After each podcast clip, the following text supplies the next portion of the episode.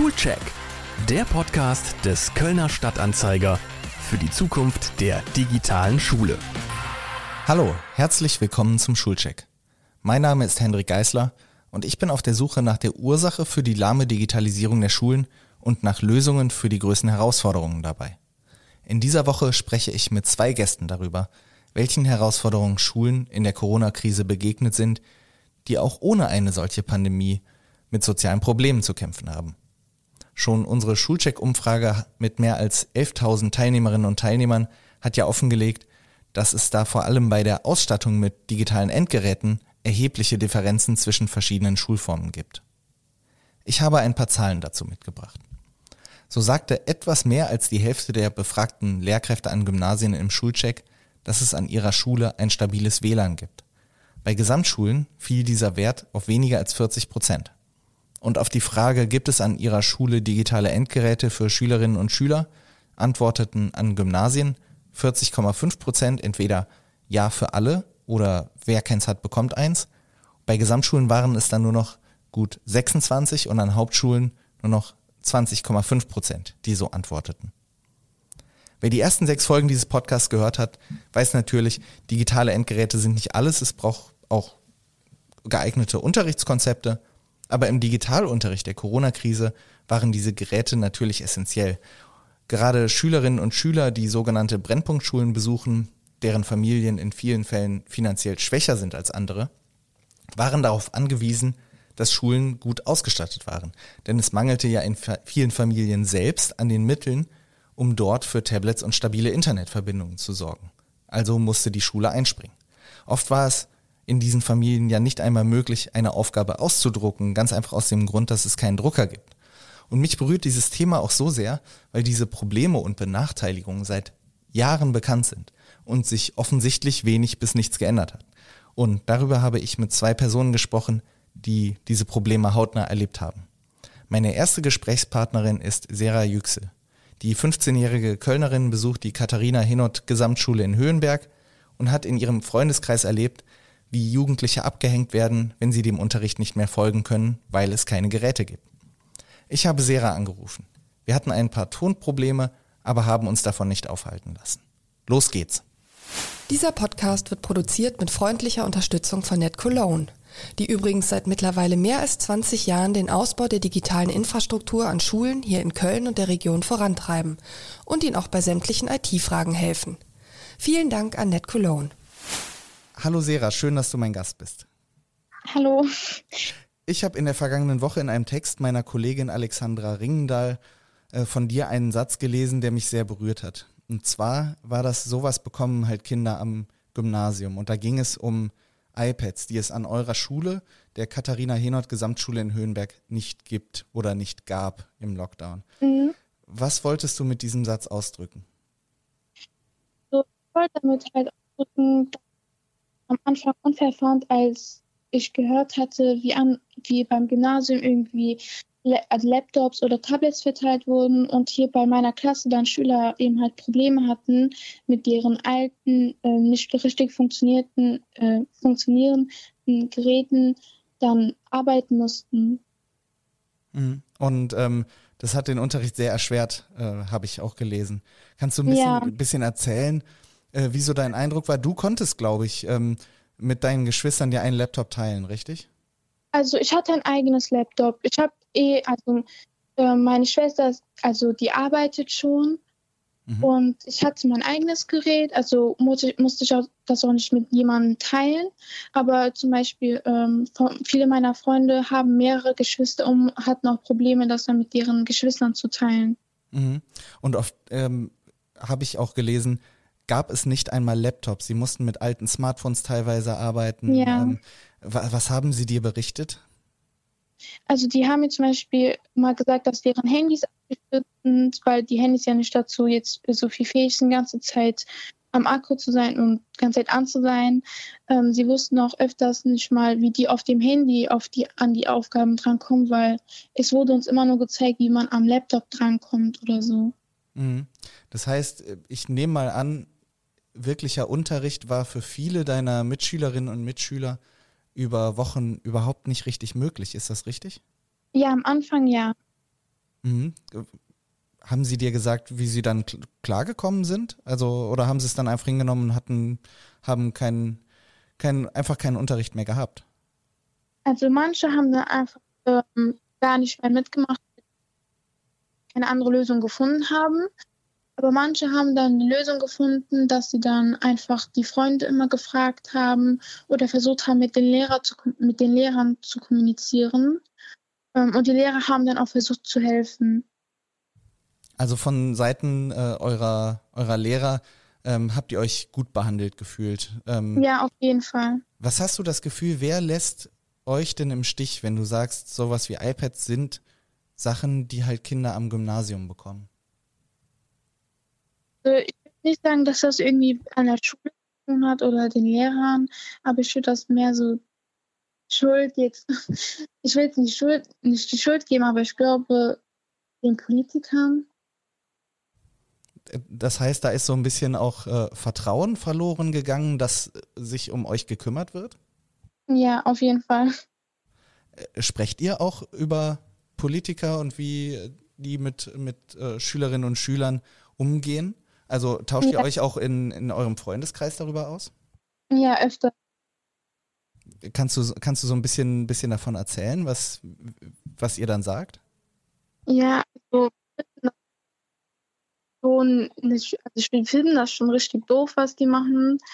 Also, dass wir so behandelt werden und dass sie nicht halt an uns denken und an unsere Zukunft denken machst du dir Sorgen oder macht ihr euch Sorgen, dass in dieser Zeit, in der die Schulbildung etwas auf der Strecke geblieben ist, etwas passiert ist oder etwa, ihr etwas verpasst habt, was ihr nicht mehr nachholen könnt?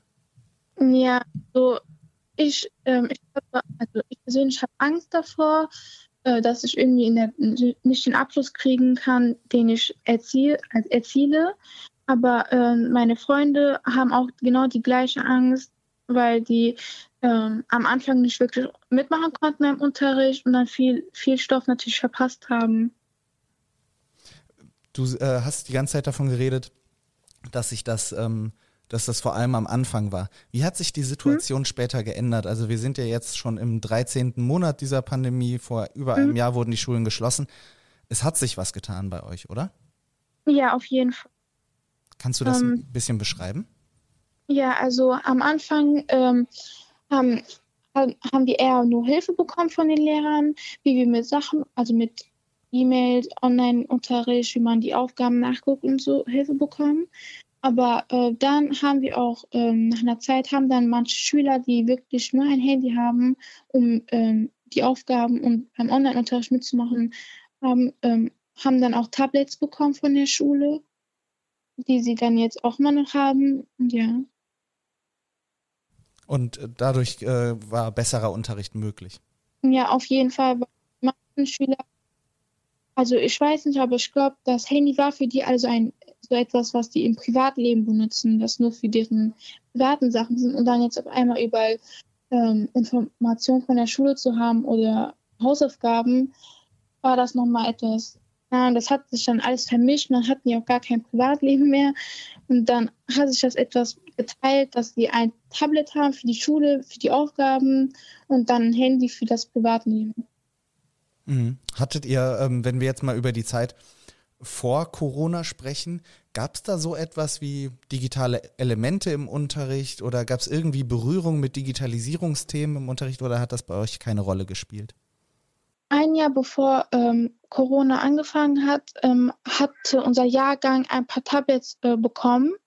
Und wir haben dann öfters im Unterricht zum Beispiel Recherche haben dann mit den Tablets von, der, ähm, von dem Jahrgang gemacht. Und wir haben auch öf dem, äh, des Öfteren ähm, so Dokus, Filme oder äh, die Tagesschau von dem Beamer ausgeguckt mit der Klasse.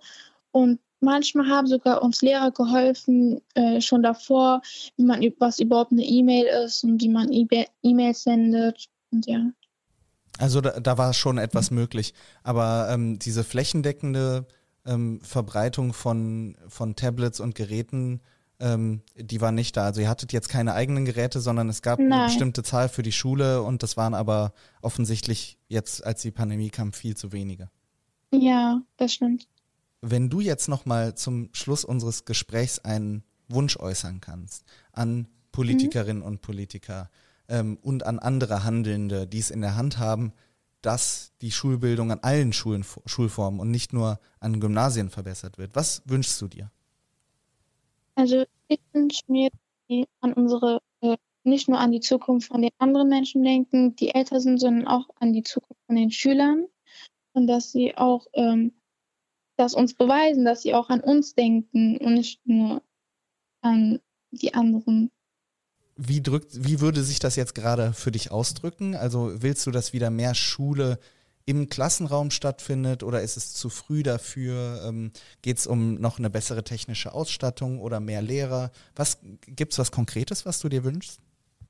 Also ich würde mir wünschen, dass die ähm, zum Beispiel auch an anderen Schulen mehr technische, ähm, also mehr Technik bei, ähm, also mehr Laptops oder Tablets geben würden, weil ich kenne auch viele Freunde von anderen Schulen, die immer noch keine Tablets haben, immer noch keine Laptops und dass sie immer noch mit deren ähm, alten, kaputten Handys arbeiten müssen. Und ich würde mir wünschen, dass dann auch wirklich gerecht, also gerecht ist für alle Schulen, dass dann wirklich alle Schüler die, gleichen, äh, die gleiche Ausstattung bekommt. Und ich nehme an, bei diesen Schulen handelt es sich um, was für Schulform, Schulformen sind das? Das sind keine Gymnasien vermutlich. Nein, Realschulen. Wir hatten äh, ja auch eine Schulcheck-Umfrage gemacht, bei der, ähm, da haben wir 11.000 Menschen befragt, äh, Schülerinnen und Schüler, Lehrerinnen und Lehrer und Eltern. Und da war das Ergebnis auch, äh, hat auch klar in diese Richtung gedeutet, dass gerade ja. diese Schulform ähm, stark hinterherhängen, dass die Digitalisierung da weniger weit vor, äh, fortgeschritten ist. Und ähm, deswegen mischt sich das auch so sehr mit den Erfahrungen die du und deine Freundinnen und Freunde in dieser Zeit gemacht haben. Ich danke dir sehr, dass du dir die Zeit genommen hast, mit mir darüber zu sprechen ja, und davon zu berichten. Und ich wünsche dir auch, dass die Situation sich verbessert. Dankeschön. Nach Sera habe ich nun auch mit dem Direktor ihrer Schule telefoniert, Martin Süsterhin, der sich leidenschaftlich dafür eingesetzt hat, dass sich die Situation an der Katharina Henot Gesamtschule verbessert hat. Aber hören Sie selbst. Hallo, Herr Sösterhin. Hallo, Herr Geißler. Sie haben in einem Artikel im Kölner Stadtanzeiger vergangene Woche mit Bezug auf die digitale Ausstattung Ihrer Schule gesagt, es gibt eine Priorisierung, die die Benachteiligten weiter benachteiligt. Was meinen Sie damit? Ja, so erleben wir das hier. Ne? Wir sind äh, Schule in einem äh, Einzugsgebiet, wo ganz viele Familien äh, ihre Kinder zu uns schicken. Die Familien leben in, in sehr benachteiligten Verhältnissen, in sehr engen Wohnungen mit sehr vielen Menschen.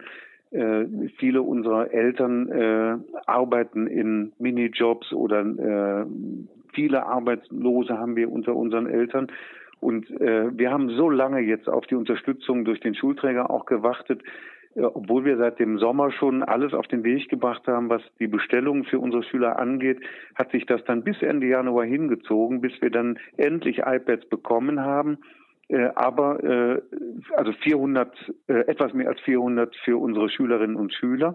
Wir sind aber eine Schule mit 1319 Schülerinnen und Schülern und dann können Sie sich denken, dass es immer noch eine ganze Reihe von Kindern gibt, die eben nicht zureichend ausgestattet sind. Wir sind jetzt froh, dass wir diese Geräte haben und austeilen durften, aber es ist insgesamt zu wenig und wir erleben in vielen anderen Bereichen auch, dass wir wir haben keine Lobby, wir haben keine Elternschaft, wie etwa in einem äh, gut bürgerlichen äh, Gymnasium, wo sich Eltern dann auch einsetzen, um da mehr Druck zu machen. Das erleben wir etwa in Bereichen auch, was Neuanstriche unseres Gebäudes angeht. Da warten wir seit über zwei Jahren drauf.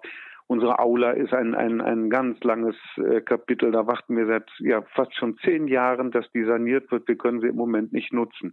Und dann entsteht das Gefühl, ne, dass wir, weil wir äh, hier in einem Einzugsgebiet leben, wo wir ganz viele Kinder haben, die eben aus nicht so glücklichen Verhältnissen kommen, auch da noch weiter benachteiligt werden.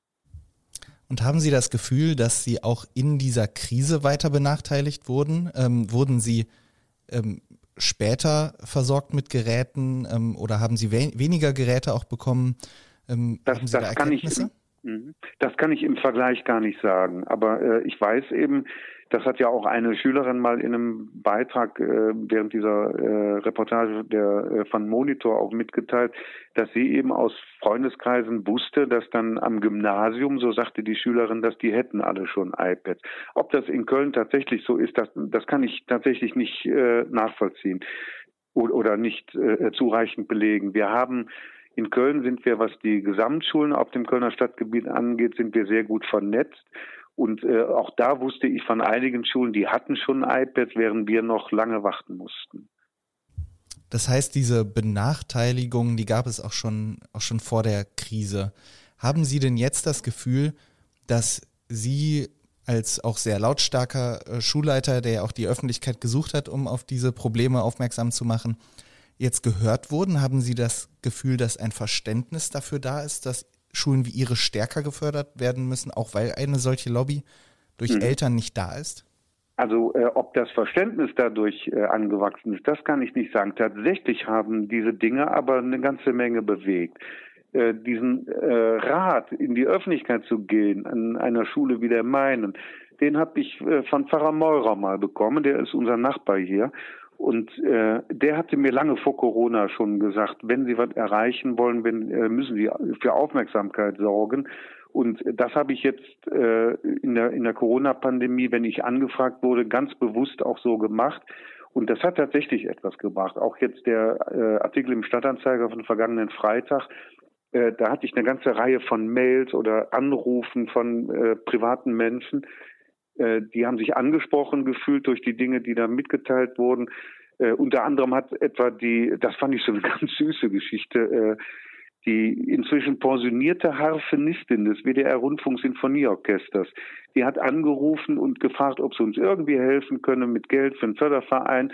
Und sie hatte meinen Namen gegoogelt und irgendwie gesehen, dass ich auch Cello spiele. Und dann war ihr das noch näher liegend, äh, uns zu unterstützen, weil sie selber auch Musikerin ist und äh, oder eine andere Frau, die sich anbietet, Schülern äh, zu helfen beim Nachholen von Unterrichtsstoff, so durch so eine Art Nachhilfe.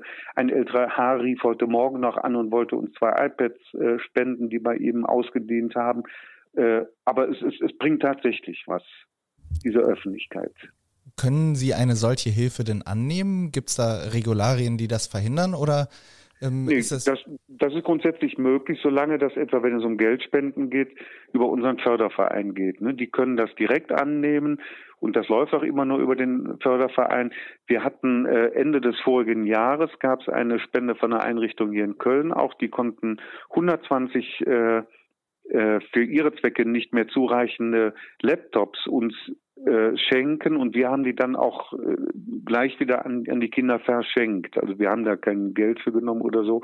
Wir haben äh, wir haben geschaut bei den Klassenlehrern, äh, die haben uns zurückgemeldet, wer braucht's am dringendsten und dann konnten wir diesen Kindern äh, immerhin 120 konnten wir dann einen Laptop äh, ausgeben. Haben die vorher noch mit äh, mit einem neuen Betriebssystem bestückt, das haben wir hier über über das Girokonto bezahlt. Das, das können wir dann tun, weil das ja den Schülern auch zugute kommt so dass die jetzt Geräte haben, mit denen sie auch was anfangen können. Jetzt haben Sie gerade eben schon gesagt, dass Sie inzwischen von der Stadt auch 420 also mhm. die, vier, die Zahl 420, die habe ich jetzt aus dem Artikel gezogen. Ja. Ähm, die ist, glaube ich, richtig. Ähm, dass sie diese iPads bekommen haben. Sie haben aber vorher natürlich über Monate starke Probleme gehabt, auch ja. viele, viele Schülerinnen und Schüler überhaupt zu ja. erreichen. Können Sie diese Probleme bitte noch einmal umreißen und auch erklären, ja. wie Sie sie gelöst haben? Also eines der größten Probleme für unsere Kinder war, selbst äh, dann auch noch, äh, als die Geräte endlich da waren, also etwa diese 120 Laptops, dass äh, viele Familien zu Hause keinen, keinen gesicherten äh, Internetzugang haben. Die haben keinen WLAN-Zugang oder keinen LAN-Zugang, sondern äh, viele unserer Schülerinnen und Schüler mussten das über mobile Daten machen. Und die waren natürlich sehr schnell verbraucht. Und ich habe hier wirklich Eltern stehen gehabt, die mir dann sagten, äh, sie wüssten im Moment nicht, äh, ob sie ihren Kindern jetzt neue äh, mobile Daten kaufen oder Nudeln. Und äh, da hatte dann äh, zu dem Zeitpunkt gab es diese Monitorreportage und die hatte auch eine ganze Menge Spender auf den Plan gerufen. Äh, dort konnten wir dann äh, die Gelder, die an den Förderverein gingen, für mobile äh, Datenpakete ausgeben, konnten dann so Familien und Kinder unterstützen, damit sie dann wenigstens weiter über mobile Datenpakete am Distanzunterricht teilnehmen konnten. Zum größten Teil war das zu Beginn des Distanzlernens, dass Kinder über ihre äh, Smartphones teilnehmen konnten. Sie hatten keine Geräte und das war dann natürlich äh, häufig mit Problemen auch verbunden, mit technischen Problemen, weil dann irgendwelche Apps nicht so richtig funktionierten. Äh, es hat auch sehr lange gedauert, bis wir endlich äh, Microsoft Teams nutzen konnten. Das ging auch erst so ab etwa Februar los. Und vorher mussten wir uns mit anderen äh, Plattformen behelfen. Äh, also das, äh, wir haben sehr viel unterstützen können, dadurch, dass wir Unterstützung von außen bekommen haben, durch Spender. Und dann erst äh, leider etwas spät ne, durch die äh, Dinge, die dann auch vom Schulträger bereitgestellt wurden. Also Teams etwa und dann auch die Geräte endlich. Das wollte ich jetzt gerade auch ansprechen. Also Sie haben schon gesagt, diese 120 äh, Laptops damals kamen von einem von einem Unternehmen oder einer Einrichtung. Ja. Äh, Sie haben jetzt sehr viel Hilfestellung äh, von Privatmenschen und mhm. Einrichtungen erhalten. Aber die eigentlich Handelnden, von denen fühlen Sie sich im Stich gelassen. Ähm, aber von ja, denen müsste es äh, doch eigentlich kommen. Im, im, Im Stich gelassen in, insofern, ne, als wie wir äh, eingangs auch schon gesagt haben, dass man hier leicht den Eindruck gewonnen hat, wie wir sind ohnehin benachteiligt und jetzt lässt man uns hinten anstehen. Dass Geräte kommen würden, das war uns relativ äh, klar und sicher auch. Wir haben die äh, recht früh bestellt. Und äh, ich, ich kann auch die, äh, die Kommunen, die Schulträger sehr gut verstehen. Die mussten jetzt im Karacho, äh, ich weiß nicht, wie viel hunderttausend solcher Geräte irgendwie auf den Plan bekommen, bereitstellen können. Das ist natürlich auch nicht so einfach zu stemmen. Ne? Also insofern habe ich da auch äh, Nachsicht oder Verständnis dafür, ne? dass das nicht von heute auf morgen funktioniert. Aber aus unserer Sicht hat es dann unendlich lange gedauert und wir brauchten die Geräte sehr, sehr dringend und äh, aus unserer Sicht kamen die viel zu spät. Ne? Wenn wir die, ich sag mal, im Herbst bekommen hätten, äh, da hätte man in einer ganz anderen Weise unsere Schülerinnen und Schüler schon aufstellen können, hätte in Präsenzphasen, die ja noch stattgefunden haben, ihnen auch die Nutzung der Geräte äh, beibringen können, damit das funktioniert. Was mich auch ein wenig ärgert, ist, äh, wir haben also so über 400 Geräte für die Schülerinnen und Schüler bekommen und etwa 120 Geräte für die Lehrerinnen und Lehrer. Die iPads für die Lehrerinnen und Lehrer, die haben eine Tastatur dabei die für die Schüler nicht. Ne? Die tippen auf den Glasflächen äh, der iPads rum. Jetzt haben wir Gott sei Dank nochmal äh, eine Spende über lachende Hetze bekommen können, auch über Pfarrer Meurer vermittelt. Und die liefern eventuell dann oder über diese Spende können wir dann diese Geräte auch noch mit Tastaturen ausstatten. Nochmal, um darauf zurückzukommen, wie schwer dieser Unterricht überhaupt zu stemmen war in der, ja. im ersten Jahr der Pandemie, bis diese Geräte endlich kamen. Das wird ja auch in dem Text deutlich, den ich auch nochmal in den Shownotes mhm. dieses Podcasts verlinken werde. Ähm, da geht es darum, dass ähm, Schüler ja teilweise über Monate lang kein Deutsch mehr ja. gesprochen haben, haben Sie gesagt. Ja. Sehen das Sie ist, die das Sorge, dass die Zukunft dieser Schülerinnen und mhm. Schüler gerade dieser, dieser Bevölkerungsgruppen, weil sie halt nicht den, den Hintergrund haben, den es an mhm. vielen Gymnasien auch gibt, Chancen verpassen und das langfristige Folgen haben wird? Das denke ich schon. Ne? Wie, wie, äh, wie weit äh, solche Folgen gehen und äh, ob das äh, je aufzuholen ist, äh, das, kann ich nicht beurteilen. Aber äh, wir haben tatsächlich erlebt, auch schon nach dem ersten Lockdown im vorigen Jahr, das ist ohnehin ein, ein Problem, das äh, auch mit unserem Einzugsgebiet, mit unserem Viertel zusammenhängt. Äh, etwa 70 Prozent unserer Schülerschaft spricht zu Hause kein Deutsch.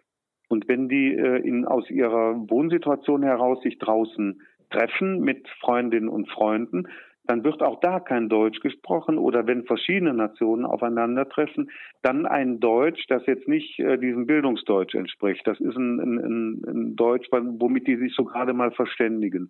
Und daher ist es so unendlich wichtig, dass die hier vor Ort im Unterricht sind und hier auf eine äh, auf ein gutes Sprachvorbild treffen durch unsere Kolleginnen und Kollegen, die mit den Kindern arbeiten. Und das ist jetzt im jetzt äh, jüngsten Lockdown, der ging dann über 13, 14 Wochen, äh, nochmal verstärkt worden, dieser, un, dieser unglaubliche Nachteil, dass dann Kinder wieder zurückkommen in den Unterricht und man förmlich hört und spürt, dass da unglaubliche äh, äh, Rückschritte stattgefunden haben. Ne? Dass die Leseprobleme haben, Verständnisprobleme beim Lesen, sinnentnehmendes Lesen, beim Sprechen, in vielen anderen Dingen.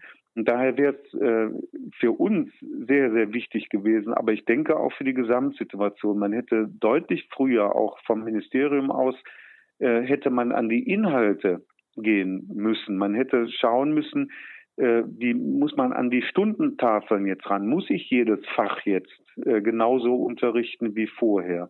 Muss ich alle Inhalte genauso in der Menge äh, durchhecheln wie sonst auch.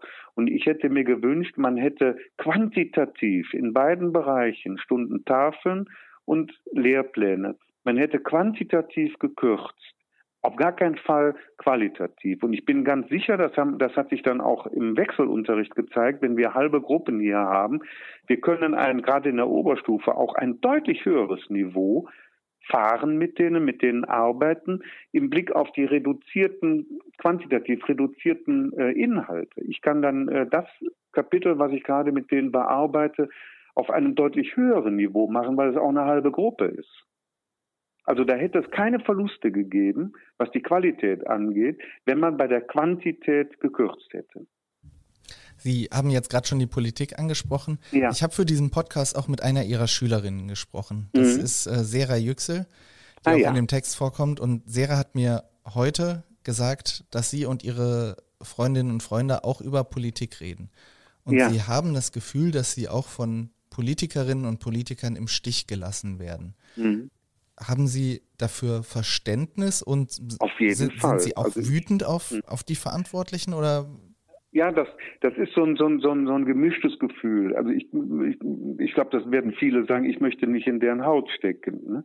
Äh, da Entscheidungen zu treffen, äh, ist, ist hochkompliziert. Für uns alle ist das eine völlig neue Situation und da, äh, äh, da die, die richtigen Lösungen immer zu finden, äh, das ist hochkompliziert, hochschwierig.